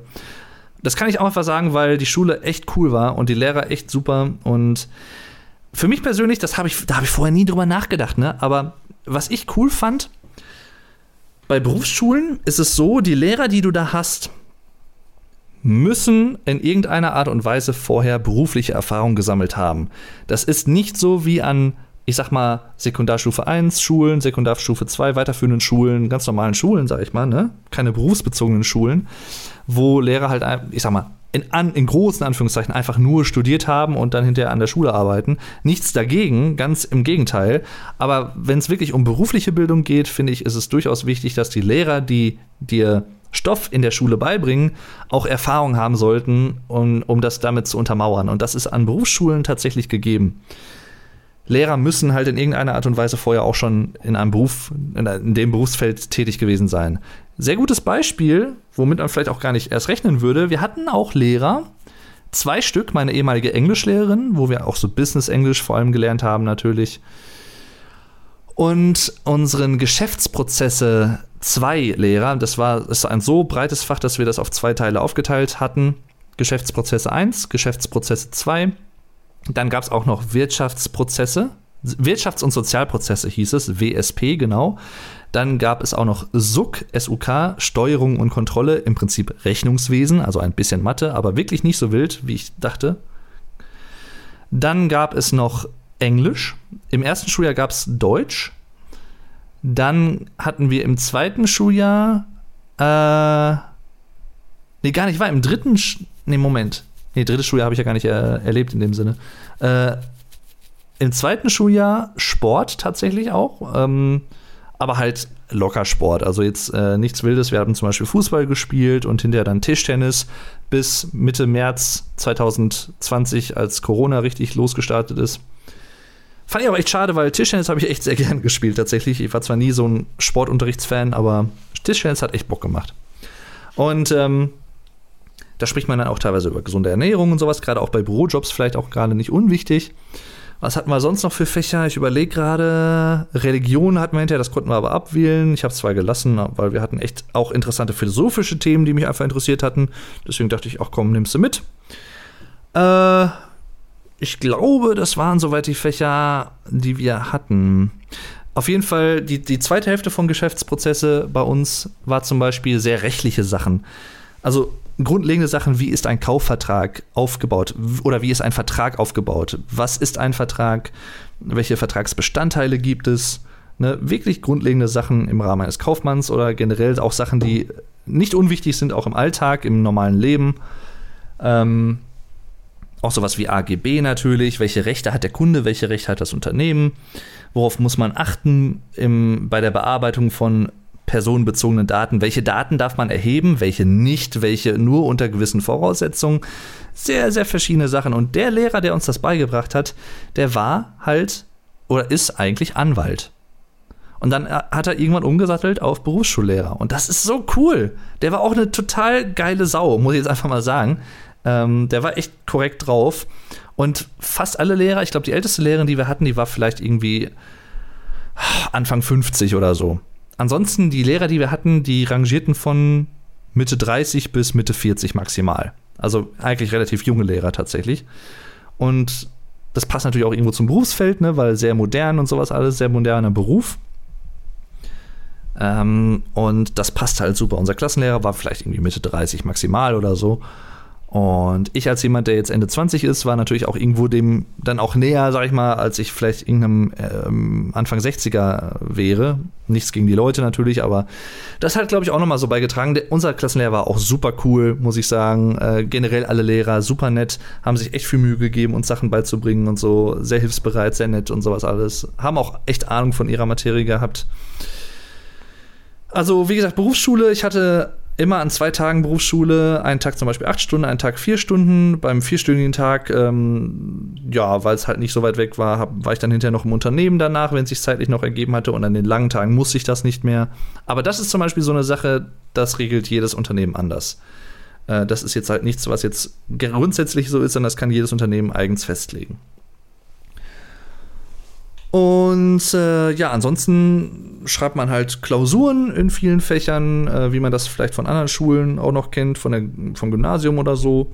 Äh, pro Halbjahr eine in den Hauptfächern, sag ich mal, die man hat, also Geschäftsprozesse zum Beispiel, also zwei Klausuren in einem Schuljahr in einem Fach zum Beispiel. Und halt dann teilweise auch sowas wie äh, das Übliche im Prinzip. Also nichts Besonderes, äh, Referate, Gruppenarbeiten, auch relativ viel gemacht tatsächlich. Ähm, und solche Sachen. Also ja, wir waren im ersten Schuljahr, waren wir, glaube ich, irgendwie 30 Leute. Und sechs Mädels ganz ursprünglich. Davon sind drei relativ schnell wieder abgewandert, nach, ich glaube, ein, zwei Monaten. Und dann hatten wir noch, noch drei Mädels. Und davon war, glaube ich, dann hinterher auch noch eine weg. Und also der Frauenanteil sehr gering gewesen tatsächlich. Und jetzt dann gab es zum Ende hin, zum Anfang des zweiten Schuljahres halt eine Verkürzerklasse. Und also extra mit den Leuten, die statt drei Jahre zweieinhalb machen. Das war zwar nicht ganz sicher von Anfang an, ob es diese Klasse geben kann, weil es muss halt, müssen genug Leute natürlich dafür zusammenkommen, aber waren es dann. Wir waren, glaube ich, irgendwie 12, 13 Leute oder 14 Leute maximal äh, aus beiden Klassen, die wir vorher hatten, unseres Jahrgangs zusammengesetzt und äh, das war halt sehr angenehm. Echt so wenig Leute und da konnte man richtig geil Unterricht machen. Halbes Jahr halt nur nochmal Wiederholung vom vorherigen Stoff und so und das Wichtigste von dem, was man im dritten Schuljahr noch hätte durchgenommen und äh, ja, voll cool. Also echt geil. Hat Spaß gemacht. Ähm, beziehungsweise ja, es war jetzt das dritte Schuljahr, muss ich sagen, die Oberstufe. Also auch da, erstes Schuljahr ist Unterstufe, zweites Schuljahr Mittelstufe, drittes Schuljahr Oberstufe.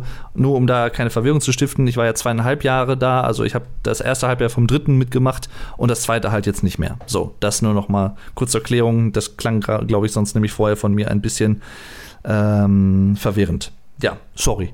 Ähm, das kann ich sagen. Ja, wie gesagt, und das äh, sehr, sehr gut vorbereitet worden, auch auf diese Verkürzung. Und das war auch echt kein Problem. Also, wenn man wirklich einigermaßen gut in der Schule ist, und das meine ich jetzt auch nicht selbstlobend oder so, wobei ich sagen muss, ganz ehrlich, unter uns, Berufsschulschnitt 1,1 und die Ausbildung habe ich jetzt mit einer 2 abgeschlossen, insgesamt. Und äh, ja, kann ich gut mit leben. kann ich sehr gut mit leben, muss ich sagen. Ähm, bin ich sehr zufrieden mit. Die Ausbildung ist nicht wie häufig so gestaffelt, dass man eine Mittelprüfung oder eine Zwischenprüfung hat, sondern es ist eine zweigeteilte Abschlussprüfung. Das ist was anderes. Also es gibt einen ersten Teil der Abschlussprüfung, den hatte ich im November 2019 und dann, also schriftlich nur. Äh, ich glaube, das waren damals irgendwie zwei Klausuren oder so, ich bin mir nicht mehr ganz sicher. Schon lange her. Und jetzt den zweiten Teil der Abschlussprüfung den ersten Teil des zweiten Teils der Abschlussprüfung, muss ich eigentlich sagen, hatte ich jetzt am 25.11.2020. Ähm, es war, glaube ich, ein Mittwoch.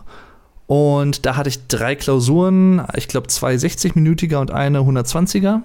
Also drei Klausuren an einem Tag. Und den zweiten Teil, des, die, die zweite Hälfte des zweiten Teils der Abschlussprüfung war jetzt halt die mündliche Prüfung, die ich gestern hatte. Am äh, 21. 1.2021.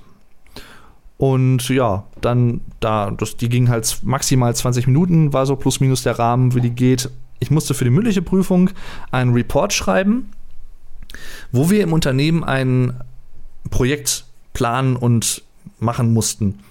Und dadurch, dass wir auch ein Shopsystem nochmal gewechselt hatten ein, zu einem anderen Warenwirtschaftssystem und ich dann auch nochmal äh, da nochmal SEO-Texte geschrieben hatte, habe ich halt dann ähm, die ja, das Thema SEO-Texte, Landingpage-Texte schreiben genommen und da halt äh, zu.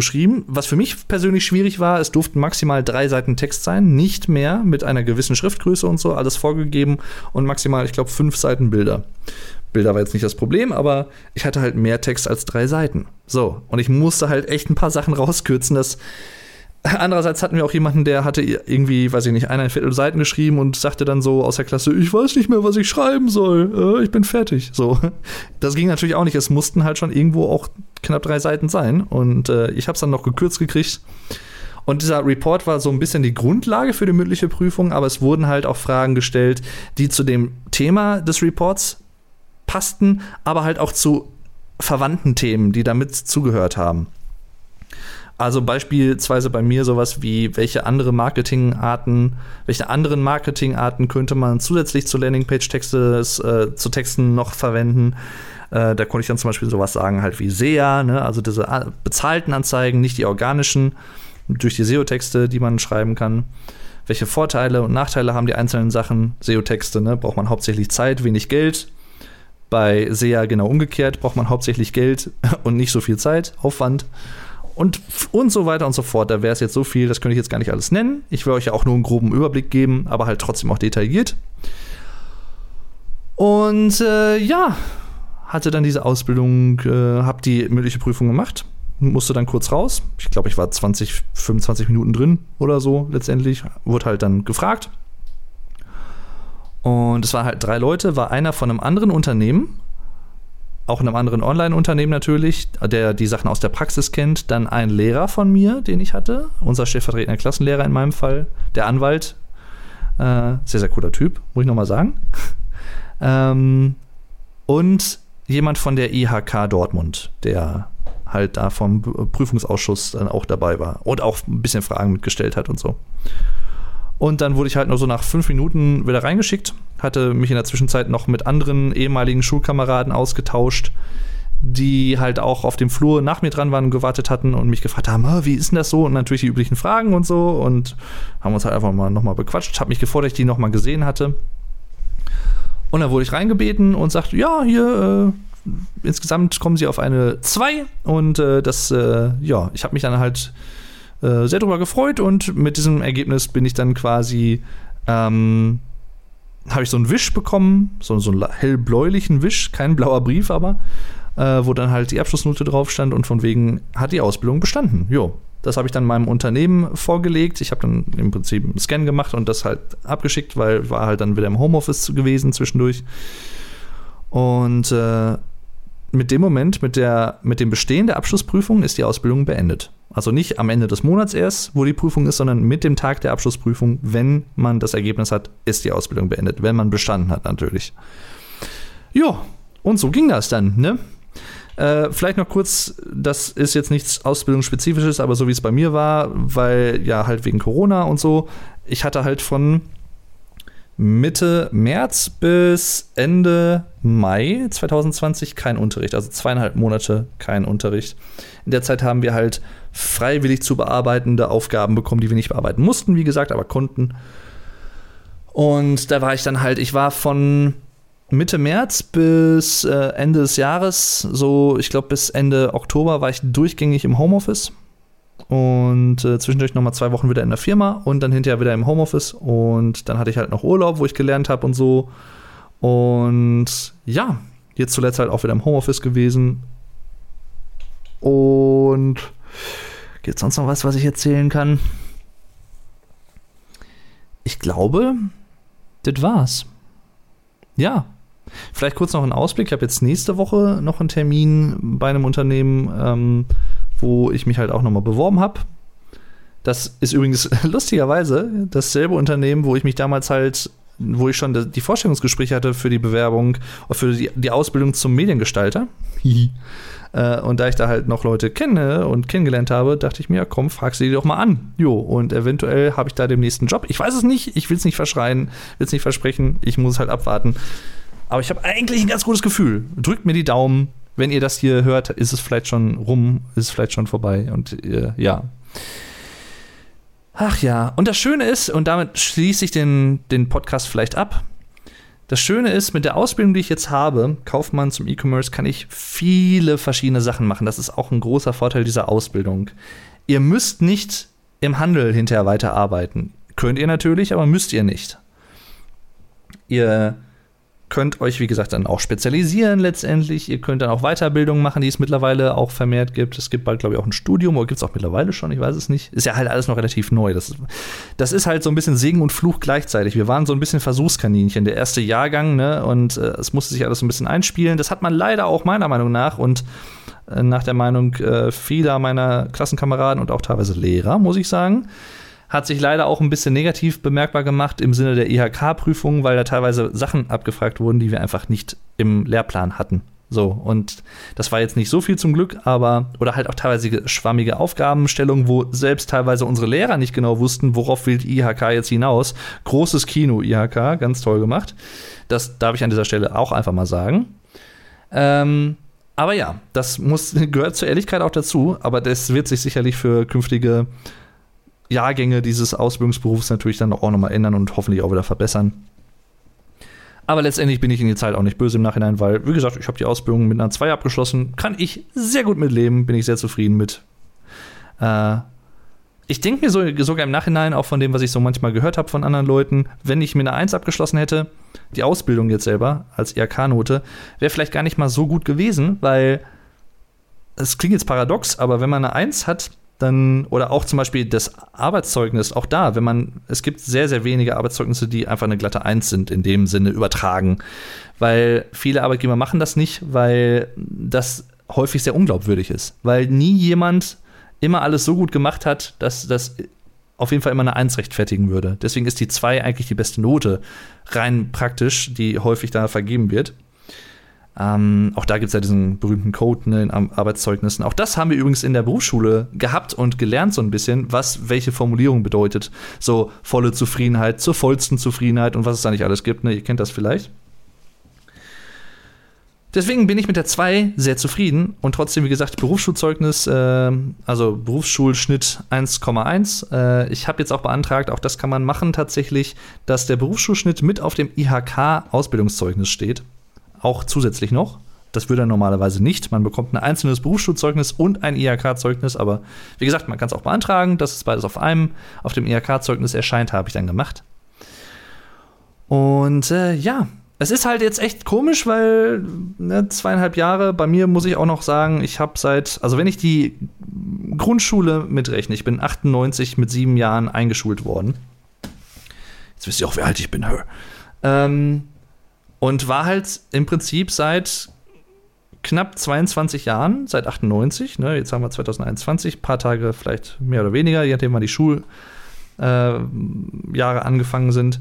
Ich war halt seit 22 Jahren plus minus in so einem schulischen Kontext unterwegs. Grundschule, Gymnasium, Uni, Berufsschule.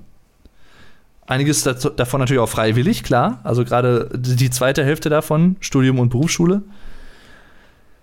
Und ich habe auch irgendwann, das war ab der Oberstufe vor allem bei mir in der Schule, habe ich überhaupt kein Problem mehr mit Klausuren gehabt. Also jetzt nicht im Sinne von, äh, dass ich jetzt angeben will oder so, aber ich war halt nicht mehr nervös. Ich habe das einfach gemacht und fertig und hatte da kein Problem mit. Und äh, auch mit Präsentationen durch YouTube tatsächlich wesentlich ruhiger dabei geworden und unaufgeregter. Äh, auch da, wenn ich heute irgendeine Präsentation vor irgendjemandem halten muss, ja, dann mache ich das halt und fertig. Da, da da, da weiß ich nicht, da sorge ich mir nicht irgendwie einen ab oder bin da total aufgeregt und hibbelig und oh, ich kann das nicht. Nö, ich mache das einfach. Einfach delivern, einfach machen. So, ich bin da echt pragmatisch geworden. Ich glaube, das kommt aber auch so ein bisschen mit dem Alter, könnte ich mir vorstellen. Mit Lebenserfahrung oder Berufserfahrung, wie auch immer. Ja, jedenfalls, ähm, ich bin natürlich da nicht der prototypische Auszubildende, der irgendwie, weiß ich nicht, 18, 19, 20 ist, gerade von der Schule abkommt und äh, eine Ausbildung macht, bin ich halt nicht gewesen. Und das ist auch überhaupt nicht schlimm, weil ganz ehrlich, das war auch so eine Befürchtung, die ich erst hatte, aber wir hatten halt auch Leute, also viele Leute dabei, die waren halt auch, ich sag mal schon in Anführungszeichen, nicht irgendwie erst 20 oder so, sondern 23, 24, 25, 26, sogar einen, der auch mein Alter ist, oder zwei sogar, der, die auch mein Alter sind. Auch hinterher tatsächlich ähm, im zweiten Schuljahr Leute dazu bekommen, die über 30 waren oder sind, nach wie vor. Also von daher, auch da muss sich niemand schämen. Man kann, es ist nie zu spät für eine Ausbildung oder für eine Weiterbildung. Auch mit, weiß ich nicht, 40, 45, 50 oder so oder 55 sogar. Auch wenn es natürlich nicht immer so einfach ist, klar, aber es ist nie zu spät. Auch das ist eine Sache, die ich allen von euch mitgeben äh, möchte, die vielleicht jetzt bis hier noch zuhören und die vielleicht überlegen, ah, ich bin ja aber schon irgendwie Mitte 30 und hm, oder Ende 30. Ja, ist doch scheißegal. Wenn du die Möglichkeit hast und es wirklich willst, dann mach's dann mach's doch einfach. Also dieses Altersargument zählt einfach nicht, finde ich. Das ist einfach Bullshit. Das ist auch einfach so ein bisschen so eine Ausrede für sich selber vielleicht, dass man irgendeinen Grund sucht, wo man letztendlich rechtfertigen kann, ja, nee, ich mach das doch nicht. Habe ich manchmal den Eindruck. Nee, Blödsinn. Auch mit Ende 20, Mitte, Ende 20 kann man auch noch eine Ausbildung machen. Ich bin das beste Beispiel. So, ich könnte sicherlich noch einige andere Sachen sagen, die mir gerade nicht einfallen, aber das soll es auch gewesen sein. Mein Hals ist auch total trocken. Ich muss jetzt gleich mal echt was trinken. Äh, ich hoffe, euch hat dieser Podcast geholfen, gefallen. Vielleicht haben es ja wirklich Leute gehört, die überlegen, diese Ausbildung zu machen. Ähm, ich konnte jetzt natürlich nur meine Erfahrungen nennen. Andere Auszubildende dieses Ausbildungsberufs haben in anderen Unternehmen vielleicht andere Erfahrungen gemacht, natürlich. Ich kann es nur empfehlen, für jemanden, der zum Beispiel auch gerne sprachlich arbeitet oder auch online sehr, sehr gerne arbeitet und sowas uns alles verbindet, vielleicht auch offen ist für Mediengestaltung. Ich, das gehört zwar nicht zur Ausbildung, aber ich habe zum Beispiel teilweise auch äh, aushilfsmäßig bei Photoshop mitgearbeitet. Ich habe Bilder freigestellt, mitbearbeitet und solche Sachen, äh, Artikelbilder und halt auch diese Videoproduktion und sowas. Äh, das kann halt indirekt auch mit zur Ausbildung gehören, aber ne, wie gesagt, Online-Marketing ist es halt im Prinzip auch, Social-Media-Marketing. Ähm, für mich persönlich mit der mein Lieblingszweig dieser Ausbildung, mein Lieblingsteil dieser Ausbildung. Und äh, ich bin im Nachhinein, auch wenn ich erst skeptisch war, extrem froh, dass ich mich dazu entschieden habe und jetzt diesen Beruf habe. Offiziell, diesen, diese Berufsbezeichnung trage. Es ist, ich komme da immer noch nicht drauf klar. Ach ja. Und vor allem, dass diese Schulzeit, diese ganze Klausurzeit jetzt auch einfach echt mal vorbei ist. Weil, wie gesagt, ich hatte da überhaupt kein Problem mit persönlich. Habe das eigentlich auch teilweise echt gerne gemacht, muss ich so äh, masochistisch, wie das klingt, muss ich ja so einfach sagen. Weil es ist halt irgendwie ein cooles Gefühl, wenn man weiß, okay, du kannst es halt einfach echt gut und dann machst du halt, schreibst einfach gute Klausuren, gute Prüfungen und fertig. So, und hast dann nicht so viel Stress mit. Ist halt schon irgendwo natürlich auch beruhigend, sag ich mal. Ne? Und ja, wie gesagt, ich empfehle es euch sehr, definitiv ein Berufsfeld mit Zukunft, was gerade auch, äh, sagen wir mal, im negativen Sinne vielleicht auch natürlich in dieser Pandemie auch nochmal an Bedeutung und an Relevanz, äh, das ganze Online-Marketing, Online-Handel und sowas dazu gewonnen hat. Auch ich tatsächlich, mag man jetzt vielleicht ein bisschen ironisch finden, aber als E-Commerce-Kaufmann, als ausge kann ich jetzt sagen, als ausgebildeter E-Commerce-Kaufmann, auch ich sehe das durchaus kritisch. Also ich bin jetzt niemand, nicht, dass man mich da falsch versteht, das zum Ende des Podcasts noch ich bin niemand, der jetzt immer sagt, boah, Onlinehandel wird alles verdrängen und den Einzelhandel ist gut, dass der stirbt und bla blub und äh, es ist gut, dass Amazon so eine Marktmacht hat und Jeff Bezos und ist der geilste und so. Nee. Nee. Definitiv nein. Auch da muss man irgendwo Grenzen haben und so ein bisschen das auch regulieren, wenn es wirklich zu krass wird, bin ich der Meinung. Also wie gesagt, auch da übrigens auch sehr, sehr interessante Diskussion in der Berufsschule gehabt zu diesem Thema. Ähm, also physische Geschäfte versus Onlinehandel und Online-Shops und so und Unterschiede, Gemeinsamkeiten, Pro, Contra, bla, bla. Sehr interessant. So, das soll es gewesen sein. Danke fürs Zuhören. Bis zum nächsten Mal. Macht's gut und tschüss. Euer Dave.